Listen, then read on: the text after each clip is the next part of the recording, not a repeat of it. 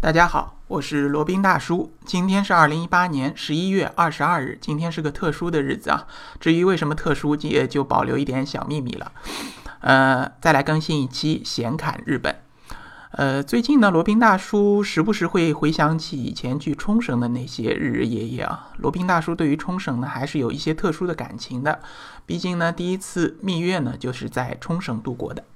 嗯，有不少小伙伴反馈啊，你介绍这些地方好像都太小众了，或者有些地方交通实在是不便，那不太适合于我们这些就是普通的游客，可能需要那些日本深度游的死忠粉才能去到的地方。那今天呢，就响应大家的这个要求啊，给大家介绍一个离冲绳本岛比较近的一个离岛，适合于做一个离岛一日游的地方。那那在哪里呢？就是离。这个冲绳博港很近的庆良间群岛，呃，庆良间群岛呢，它在二零一四年被指定为日本的国立公园。那所谓国立公园呢，就是指将日本具有代表性的特别的风景区交由国家指定管理的这么一个地方啊。日本各地呢有非常多的国立公园，那庆良间这个群岛的国立公园呢，个人觉得也是非常有特色的。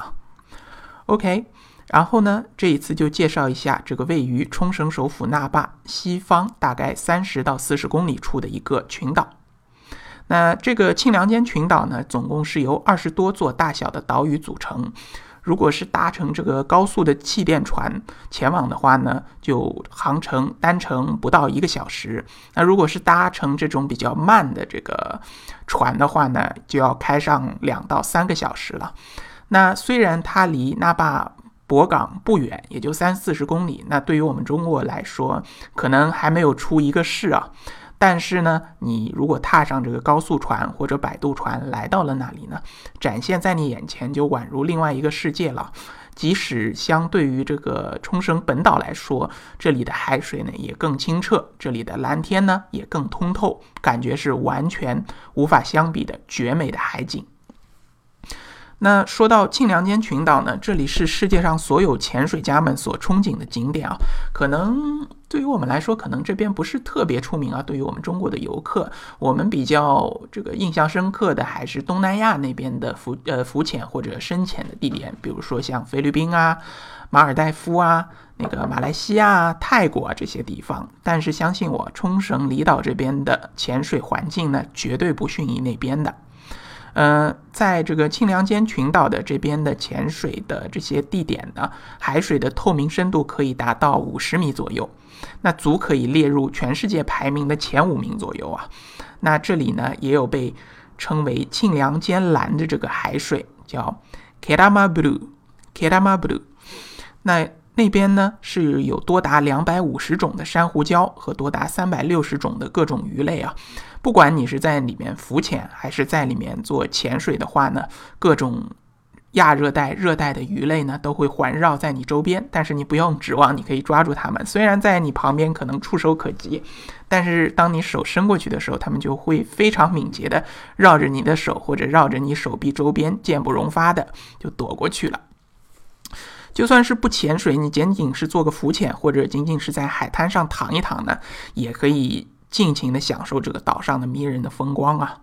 那罗宾大叔还是比较建议去借一套或者自己带一套浮潜用具到那边去享受一下。只要你把这个头埋入这个海水里面，一下子就让你感受到另一个世界啊！享受这个清凉间蓝，享受这个浮潜的乐趣。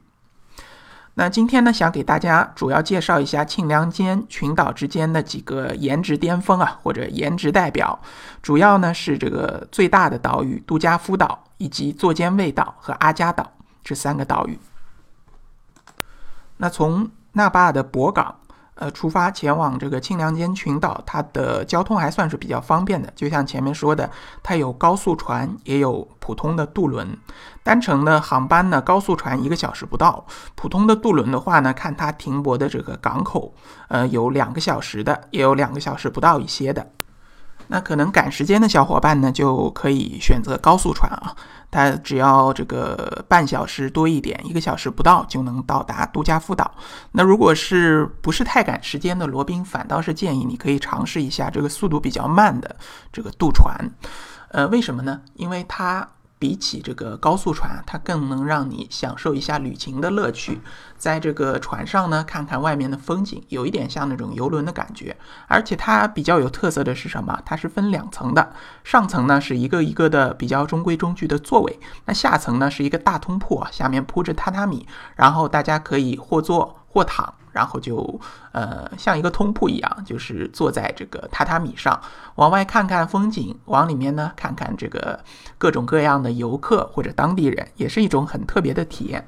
记得当初罗宾去这个呃坐间卫岛，罗宾去的是清凉间群岛当中的坐间卫岛。就是搭乘的这个慢速的渡船，当初也是想搭高速船，可是很可惜啊，去买票的时候已经订完了，所以迫不得已只好订了这个慢速船。但是呢，也因祸得福，呃，获得了一些不同的体验。那个时候呢，也不懂啊，什么都不懂，然后不知道这个第二层是有座位的，然后我们就顺着人流往第一层的这个大通铺走。里面呢，这个空调开得非常的冷啊，然后我们只好把身这个带着的这些衣服啊、毯子啊什么都披在身上，感觉呢有那么一点狼狈，但也有那么一点就是流浪诗人啊这种吟游诗人的感觉，也非常舒服的。好，然后我们先说一下杜加夫岛。杜加夫岛呢，它是。庆良间群岛最大的一个岛屿，但是岛上呢其实人口也是非常的稀少，整个岛上一共只有七百个常住人口。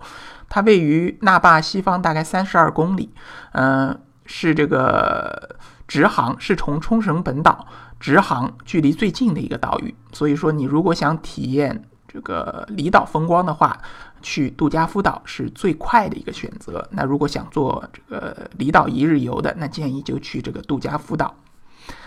OK，然后再说一下这个罗宾去过的座间卫岛。罗座间卫岛叫 Zamami Zamami，嗯，它位于那巴西方三十七公里，它的人口呢就更少一些，只有六百五十人。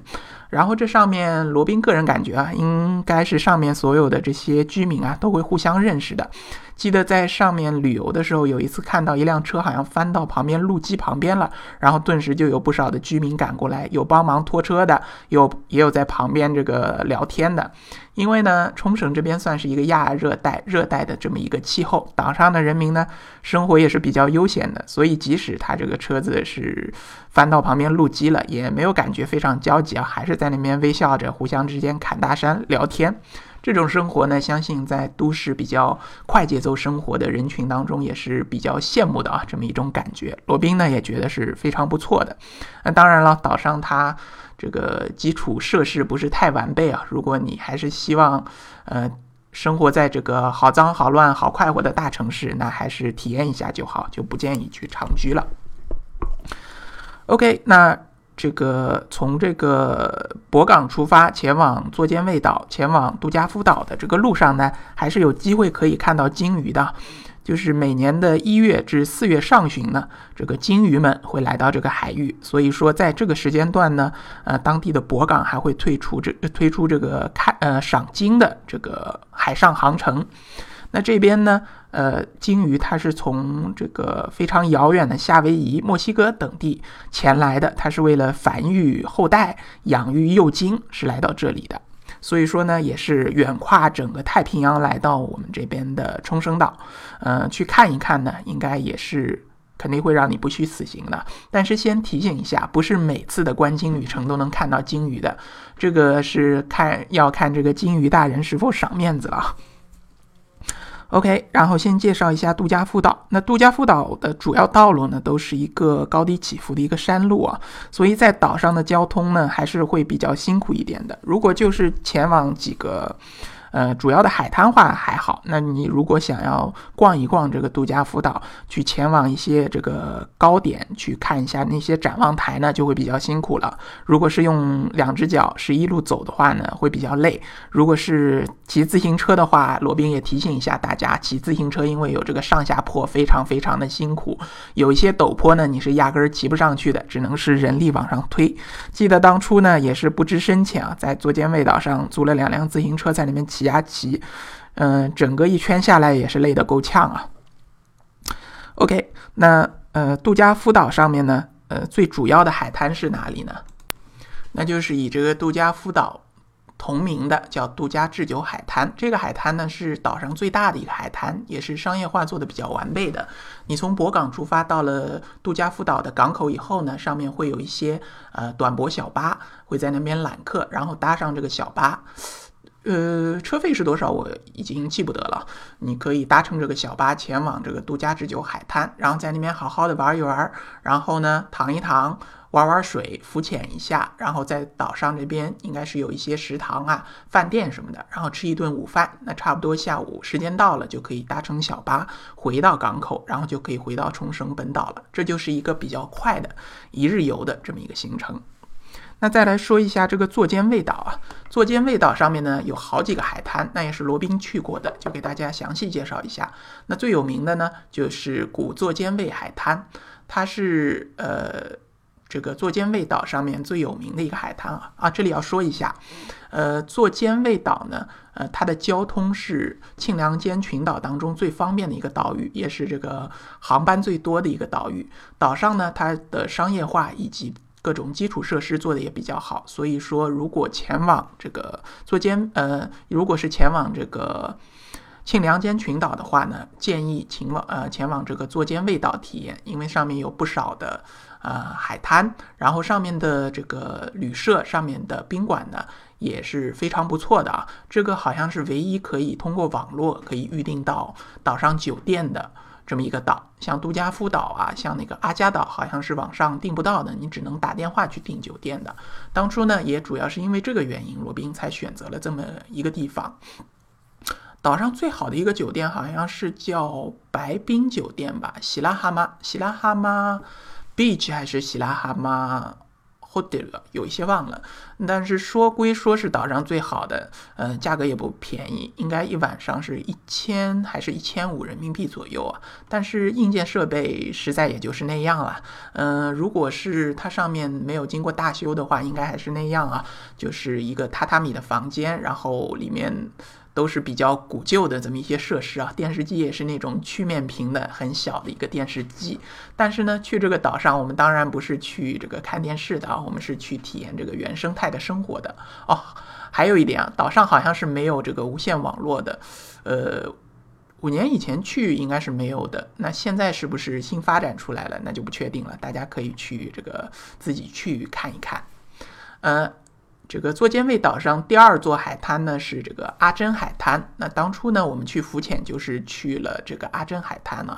呃，它是这个岛上第二人气的海滩。呃，它这个感觉呢，和古座间卫海滩几乎是完全相反的。古座间卫是商业化、观光化做的比较好的海滩，那这个阿珍海滩呢，它就是一个比较原生态、有冲绳原味风景的这么一个天然海滩。它外表呢并不花俏，然后呢，呃，你如果是第一次去啊，可能觉得这边是太荒凉，或者说人太少了，可能不大想去。但是，呃，罗宾大叔体验下来呢，觉得这个海滩。呃，还是值得一去的。如果你只有时间去一个海滩的话呢，建议去这个阿珍海滩。呃，这个上面呢有不少这个海生生物啊，就这个寄居蟹啊，还有那个小鲍鱼啊，还有各种各样的贝壳类也非常多。当初罗宾好像也是捡了不少这么一些海产品，虽然太小了也不能吃，但是就是作为一个这个性味也是非常不错的啊。岛上，呃，这个阿珍海滩，它好像也是有一个这个换衣服的地方的，方便游客去换衣服。那其除此以外呢，就没有什么特别的东西了。有一个救生员吧，但是好像到了四五点钟，人家也就下班了。呃，记得我们那个时候好像是玩疯了，因为是住在岛上的，所以也没有这个去赶岛上最后一班的这个摆渡船，所以就呃。游着游着，忽然发现海滩上就没人了，呃，整个海滩就我们两个人啊，在那边游着，这种感觉也是非常不错的，仿佛是一个私人的海滩一样。然后一边游着，一边看上看着这个渐渐西斜的夕阳，然后呢，还有这个乌鸦的鸣叫声啊，哇哇哇，在远处回响着，这感觉真的是非常棒的。然后游的精疲力尽以后呢，再回到岛上的酒店，然后美美的吃一顿他们提供的晚餐，这个晚餐真的是。现在都忘不了这个美味的味道啊！不论是它的这个米饭香糯可口，还是它的那个这个鱼啊，应该就是直接打上来的这个鱼，呃，做的这个呃鱼排，还有它的一些刺身，还有它最后送的附送的一个甜品蛋糕，那个蛋糕味道真的是太好了，呃，绝对是这个这一顿饭当中的亮点啊！呃，然后。这个把你的体力消耗干净，然后吃这么一顿丰盛的大餐，实在是太舒服了。所以个人建议呢，可以去作间卫岛上住上个一两晚，然后彻彻底底的体验一下这个离岛的感觉，离岛的风情。作间卫岛介绍有点多了，那再介绍一下这第三座岛屿，就是阿加岛。阿加岛呢是这个三座岛屿当中面积最小的一座岛屿，岛上呢只有一个海滩，就是北滨海滩了。呃。或者说这个海滩呢比较适合去浮潜，其他也有一些小小的野生海滩，呃，但是说这个阿加岛说小归小，在这个杜加夫岛以及和作间卫岛比起来，它是最小的。但是呢，呃，据称这里的热带鱼以及这里的珊瑚礁呢，都是庆良间群岛当中排名第一的。然后呢，它这个海滩的特色呢是它的白沙滩，不论哪里呢都是雪白、雪白、雪白的沙滩啊。呃，给大家科普一下，为什么冲绳这边的海滩都一般是比这种海白沙滩呢？它因为它的海滩的主要的组成部分是由这个珊瑚礁老化死亡以后。风化形成的这个沙滩，所以说呢是那种雪白的沙滩。但是呢也有一点不大好啊，就是因为它是珊瑚礁风化老化形成的白沙滩，它一般的这个脚感，一般的这个感受呢是比较粗粝的。你如果赤脚踏在上面呢，会比较磕脚。所以说建议呢穿上这种潜水袜或者那种比较厚的袜子，踩在上面才会比较好。或者你索性踩个拖鞋也行，但是拖鞋可能会让这个沙粒啊。就是跑到你的拖鞋上面，这边也是会感觉比较疼一点的。但是如果你适应了，个人感觉你会感觉有那么一种别样的按摩脚底的这种感觉啊，也会是不错的。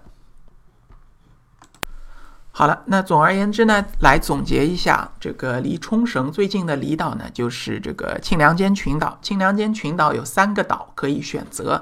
最大的呢是杜加夫岛，它的这个往返的航程是最快的。